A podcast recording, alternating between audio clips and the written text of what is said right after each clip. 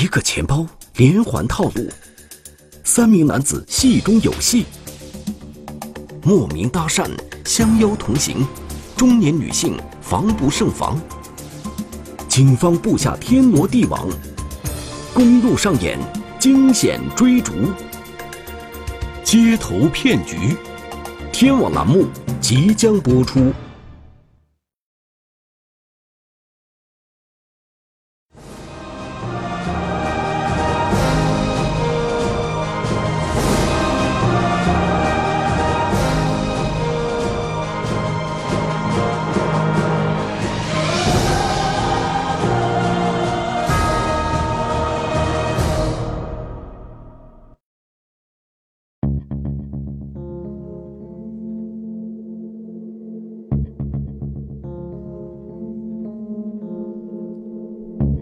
一七年六月八日是高考的第二天，为了给考生营造一个良好的考试环境，广西全州警方在县城内紧张有序地忙碌着。与此同时，全州警方还组织了一百多名警力、几十辆车，在国道三二二上沿途布控。他们的目标是一辆黑色的丰田凯美瑞轿车。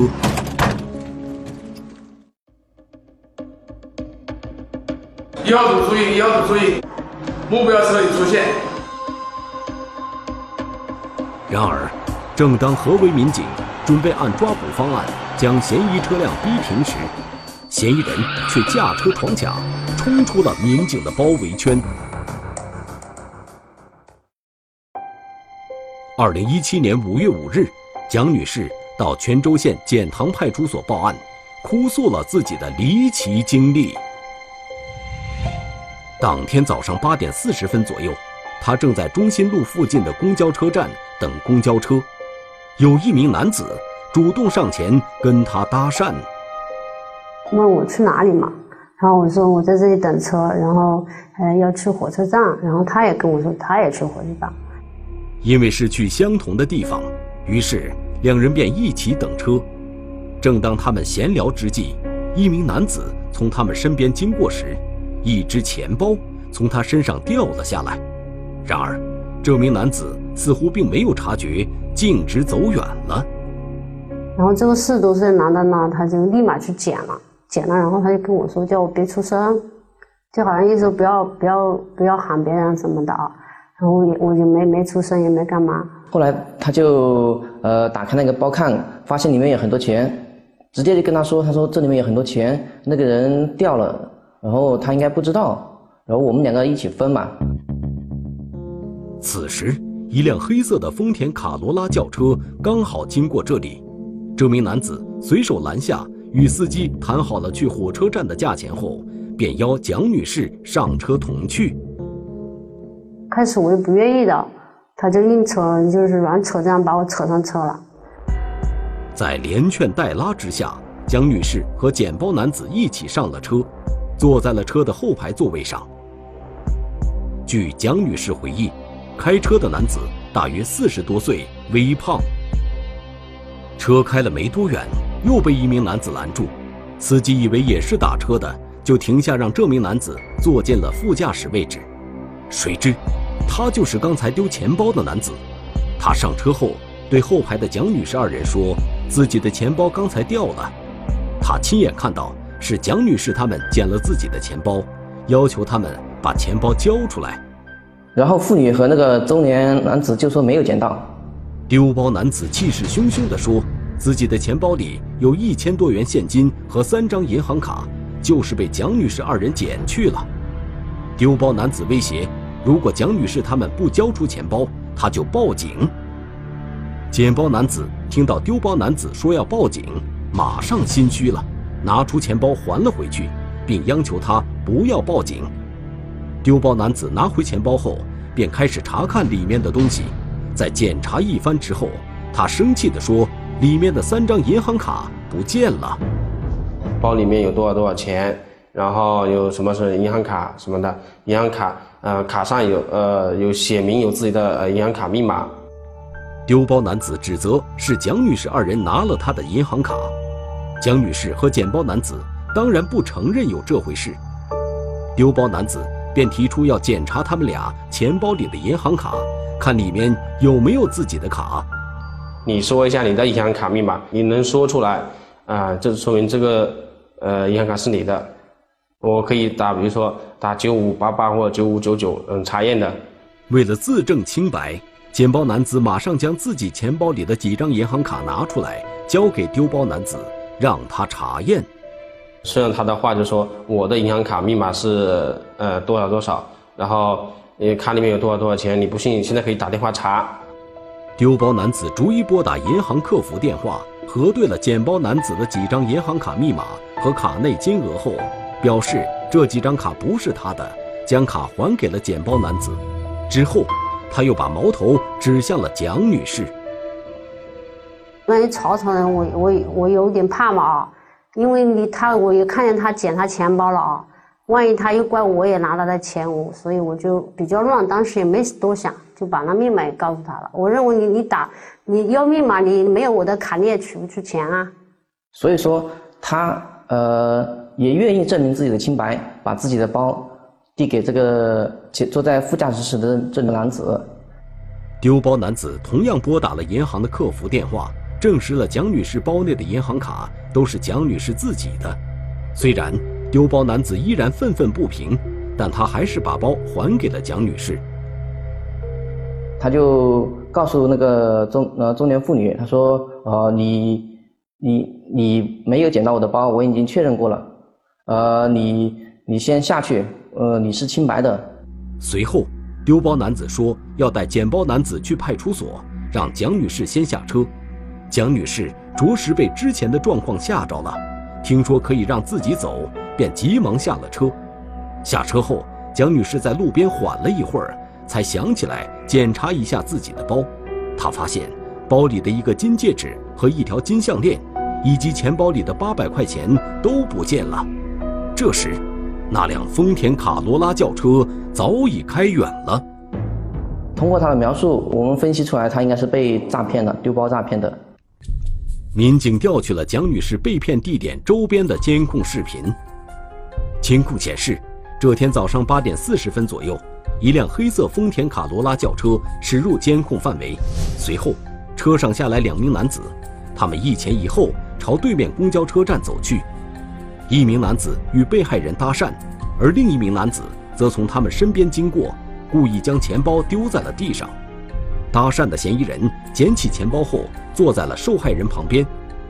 紧接着，那辆黑色丰田卡罗拉轿车再次出现，两人一同上了车。车子没走多远，就被那名丢包的嫌疑人拦下。根据这个整个受害人描述的这个过程，再加上这个作案嫌疑人的这个手法，啊，我们就联想到了去年的四月二十六号，就是城南那边呢，也同样的发现了啊类似的这样子一一起这个诈骗案件。四月二十六日发生的这起诈骗案，其诈骗手法与蒋女士的这起案子如出一辙。受害人是一名老年女性，嫌疑人骗取了她的银行卡密码。并将她的银行卡调了包。由于案发地没有监控，最后民警通过受害人银行卡的取款信息，在一板桥附近一家银行的监控中提取到了嫌疑人取款时的画面。画面显示，九点二十三分，一名头戴帽子、身穿格子衬衫的中年男性在自动提款机上分十次取走了受害人银行卡内的两万元钱。民警把这段监控视频与诈骗蒋女士的监控视频进行分析对比后，发现了其中的端倪，确定了这呃这一起案件有一个人跟现在我们法发现了这一起案件的其中一个嫌疑人是体貌特征是呃吻合的，一个是接近差不多四五十岁，啊，还有一个是三十几岁，另外还有一个驾车的司机啊，基本上呃他们的穿着、外貌特征这些都能够吻合。最重要的一点就是这这几个人的作案手法啊，跟这呃两起受害人描述的基本上也是一样的。综合这些信息，警方决定将这两起案件并案侦查。经过研判，民警决定从嫌疑人驾驶的黑色轿车入手，以车找人。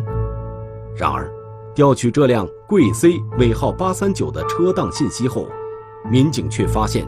这竟是辆套牌车，侦破线索就此中断了。诈骗团伙手法老练，反侦查能力强，分工非常明确。警方布下天罗地网，等待嫌疑人再次出现。人过留痕，我们相信他一定会露出一些马脚。公路上演惊险追逐，嫌疑车辆夺路而逃。逃出来的时候，大概应该有一百八十码的速度。街头骗局，天网栏目正在播出。二零一七年四月到五月间，一个犯罪团伙连续制造两起丢包诈骗案。并案侦查后，警方发现嫌疑人使用的车辆为套牌车，于是民警决定在案发地点周边展开视频侦查，以期获得嫌疑车辆的更多线索。当时我们通过呃每一起案件调取这个监控啊，都发现那个嫌疑车是同一辆车，啊。都是一辆黑色的，呃，丰田卡罗拉，但是每一次作案，嗯，那个车牌他都换了，不一样。在四月二十六日诈骗案中，民警通过监控排查发现，当天早上八点十五分，嫌疑车辆从新塘坪进入泉州县城。当时，这辆黑色轿车悬挂的车牌号为贵 C，尾号八三九。九点半左右。当嫌疑人作案后驾车从新塘坪离开泉州县城时，车牌则换为了贵 C，尾号七九六。而在五月五日的诈骗案中，嫌疑车辆作案前悬挂的车牌为贵 C，尾号八三九，作案后离开泉州县城时所悬挂的车牌则更换为贵 C，尾号幺八五。这两辆车，呃，就说。车型是一样的，包括嗯车内的，比如说年检标志呃粘贴顺序啊，还有就是呃车个前脸或者后窗的那些车饰物啊，都是一样的。唯一不一样的是呃两辆车的车牌不一样。据我们核实，两辆车车都是假牌。就在警方侦查期间，五月二十九日，又一起手法相同的丢包诈骗案在泉州县城发生。根据受害人银行卡的取款信息，民警发现。嫌疑人依旧出现在一板桥附近，他们分八次取款一万五千五百元。通过对监控中取款人的分析，警方确定接连发生的三起丢包诈骗案均为同一伙嫌疑人所为。虽然说这一起，就是说，嗯，嫌疑人嘛，取款的时候都是戴了口罩遮挡，但是不管他戴了口罩没戴着口罩，我们就说办案民警一眼就发现是跟。之前一起是一样的，接连发生的丢包诈骗案，涉案金额已经超过了十万元。像这种的话，明目张胆的在这，在这个街面上面啊实行这种犯罪，老百姓的话就感到啊很不安心。哎，在这种情况下的话，我们就更要坚定信心，把这帮人的把把他抓回来。泉州警方成立了专案组，加大了侦查力度。专案组坚定以车找人的思路，综合分析三起诈骗案中嫌疑车辆的行驶路线后，渐渐掌握了嫌疑车辆的行驶规律。基本上是我们县城这个中心路，啊中中心路到这个一板桥这边，啊，他每次作案他基本上是必经的点，呃，时间段基本上是早上呃九点到十点这样子。嫌疑车辆在作案后都会上国道三二二去往湖南省永州市方向，但由于这条道路监控缺失，车辆一旦行驶出泉州县，便失去了踪迹。犯罪嫌疑人作案的时候，呃，非常狡猾，他反反侦查意识非常强嘛，啊，他们每一次作案，呃，车牌都是不一样的，而且他过这个卡口的时候，遮阳板都是换下来的。所以过卡口的时候，我我们获取那个司机正面图像，只能是下半张脸。根据嫌疑人的作案时间、方式以及路线选择上的特点等，专案组推断，这是一个流窜作案团伙。作案手法非常老练，啊，分工非常明确，所以当时怀疑可能是外地的，呃，类似前科的人员。专案组分析，这个团伙作案频频得手，他们很有可能会再来泉州作案。于是，专案组制定了周密的侦破预案，并在泉州县布下了一张天罗地网，等候嫌疑目标的再次出现。人过留痕，我们相信他一定会露出一些马脚。果然，六月五日早上七点左右，这辆悬挂着贵 C 尾号幺八五车牌的黑色轿车。经珠山湖南卡口进入泉州县城。上午九点五十分左右，该车辆经过新塘坪出城卡口，驶出泉州县城。呃，六六月五号他们过来了，但是我们我们没有接到报警，既没有接到报警，警方也没有发现嫌疑人有作案的迹象，因此专案组判断，当天嫌疑人应该只是过境泉州县城，并没有作案。三天之后的六月八日，也就是高考的第二天早上八点左右，嫌疑目标再次出现在泉州县城。与前几次不同的是，嫌疑车辆由之前的黑色丰田卡罗拉换成了一辆黑色丰田凯美瑞轿车。不过，这辆凯美瑞使用的车牌依然是他们之前作案时使用的贵 C 尾号幺八五。九点五十三分，嫌疑车辆经城西飞鸾桥卡口出城。往兴安方向驶去。虽然说，嗯，车型不一样了，但车牌是一样。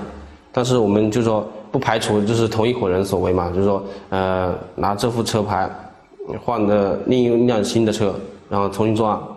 嫌疑车辆一进入泉州，他的行动轨迹就已经在专案组的掌控之中了。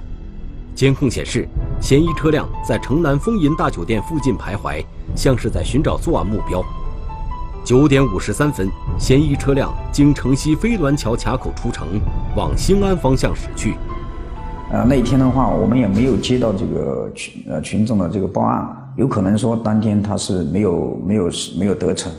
中午十一点五十二分，专案组在龙水卡口的监控中发现，嫌疑车辆又从龙水镇往泉州方向行驶过来了。于是，专案组决定在泉州县城外对嫌疑人进行抓捕。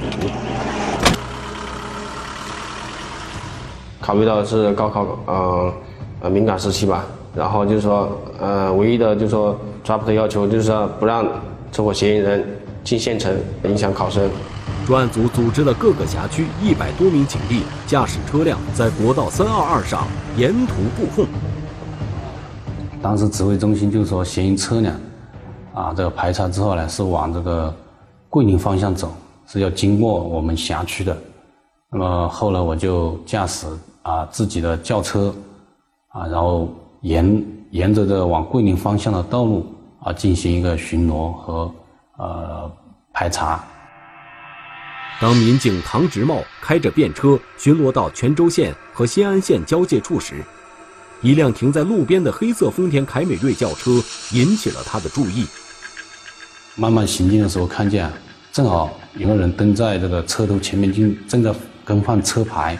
这个嫌疑人的特征是相吻合的。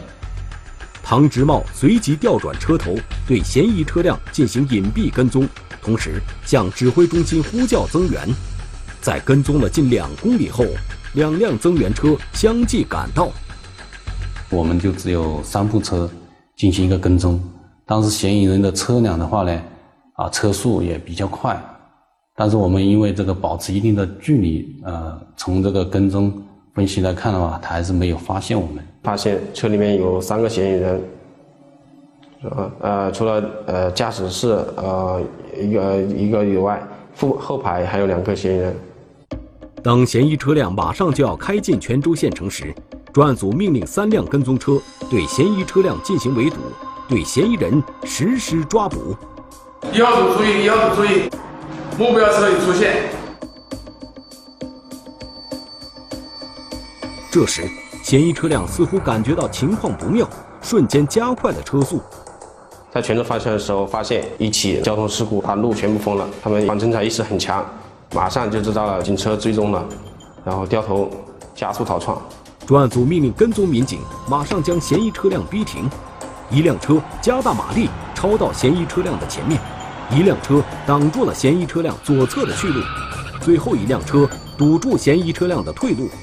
但嫌疑车辆似乎不肯束手就擒，他突然倒车，撞开了后面红色的围堵车。撞开我们的车之后，加速逃窜，逃走的时候大概应该有一百八十码的速度。三组全速追击，三组全速追击，沿途警力，沿途警力，马上布控。嫌疑车辆冲出了民警的合围，三辆围堵车马上加速追了上去，但由于嫌疑车辆亡命驾驶，十几秒钟的功夫，嫌疑车辆就逃出了追踪民警的视野，逃往了邵水方向。嫌疑人清理痕迹，却百密终有一疏。包里面有两个矿泉水瓶。通过嫌疑车架号，警方锁定车主男友。很符合我们三名作案嫌疑人其中的一名的，就说特征。警方千里摸排，一名嫌疑人被抓捕到案。街头骗局，天网栏目正在播出。二零一七年六月八日，嫌疑人再次出现。当他们试图驾车进入泉州县城时，遭到警方的围追堵截。意想不到的是。他们竟然撞车逃窜。虽然大家啊做了充分的思想准备，但是还是让嫌疑人逃窜了，所以感觉特别的啊惭愧和内疚。尽管警方已经在邵水镇设卡，准备对嫌疑车辆进行拦截，然而在邵水镇卡口，民警却没有看到嫌疑车辆的影子。警方分析。嫌疑人很可能是驾车从岔路往山林里逃窜了。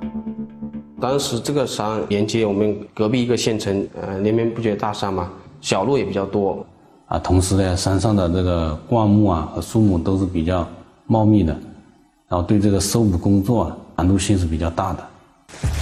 专案组随即调集了上百警力，在方圆近一千亩左右的山林中进行搜捕，可是，搜寻了十多个小时。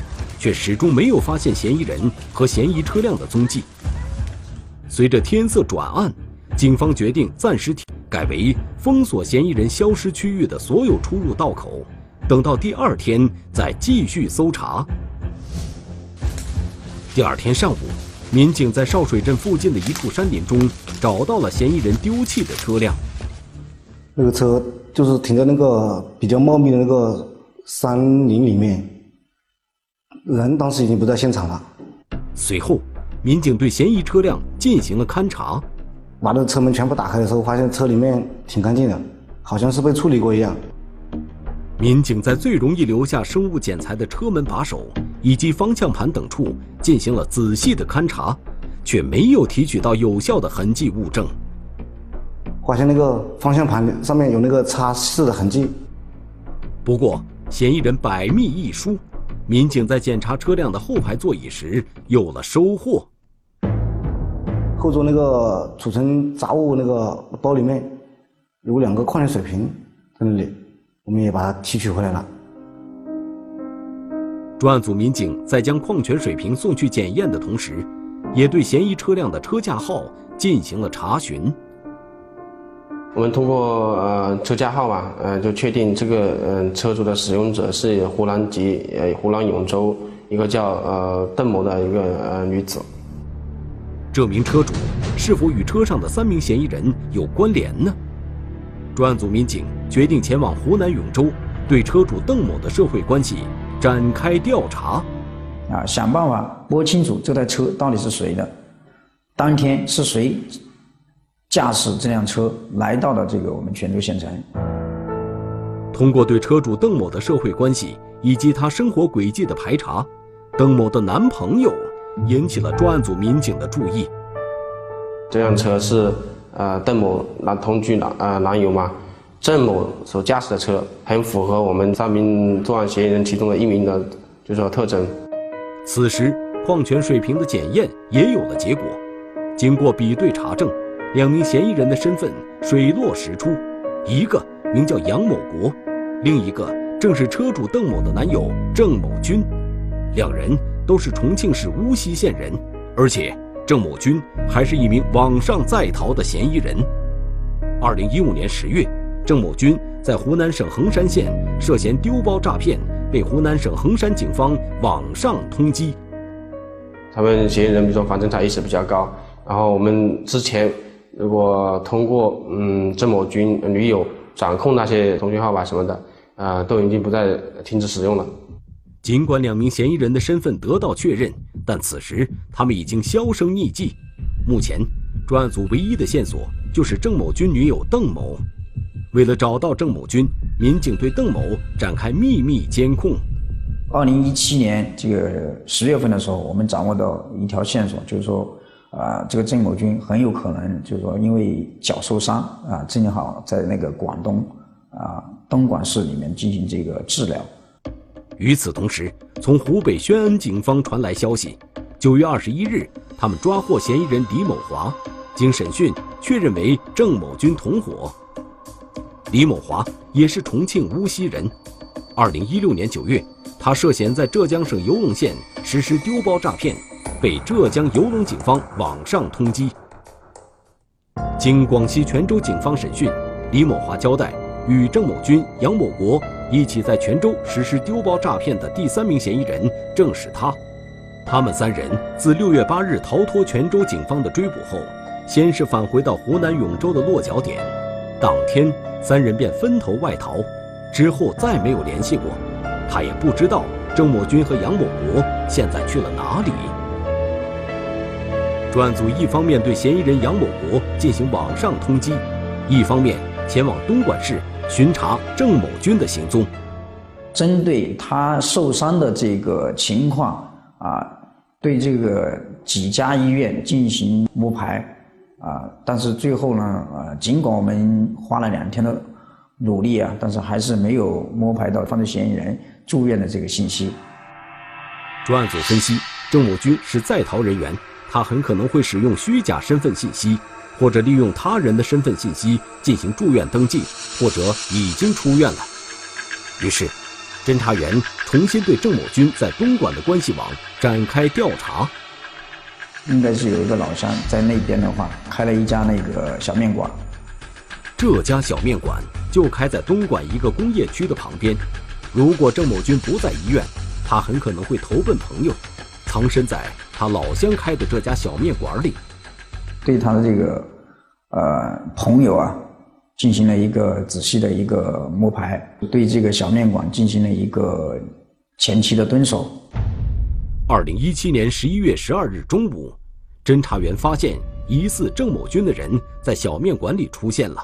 他店里面经常坐着一个啊，拿着拐杖坐在那里，坐在那里一个一个人啊，年龄跟呃身材啊，包括口音，包括相貌啊，都跟我们掌握的其中这个作案人员郑某非常相似。在确定这个人就是郑某军后。侦查员立即对其实施了抓捕。别动他，我去。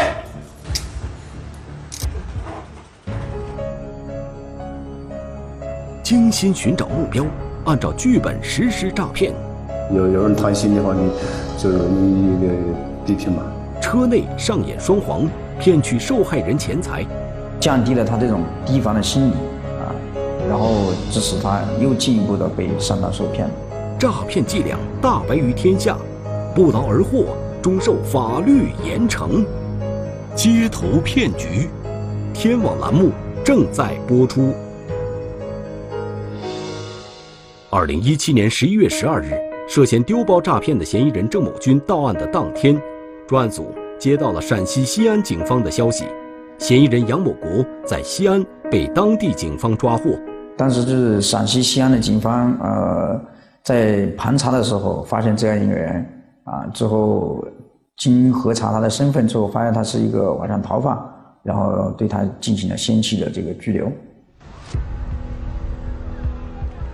十一月十八日，嫌疑人杨某国被泉州警方押解回泉州，至此，在泉州实施系列丢包诈骗的三名嫌疑人全部落网。嫌疑人郑某军和杨某国到案后，很快就交代了他们。在租车行租用一辆卡罗拉轿车，在泉州县结伙丢包诈骗他人钱财的犯罪事实。这我们是跟别人学，我们都是丢钱包啊，然后的话都是骗你钱嘛，但是看啊，看那第二人贪不贪心嘛。有有人贪心的话，你就就容易一个 bị 骗吧。经过审讯，民警得知郑某军曾因抢劫、诈骗受过公安机关四次打击。出狱后，郑某军仍然不思悔改，又先后结识了杨某国和李某华两人，三人一拍即合，开始流窜多省进行作案。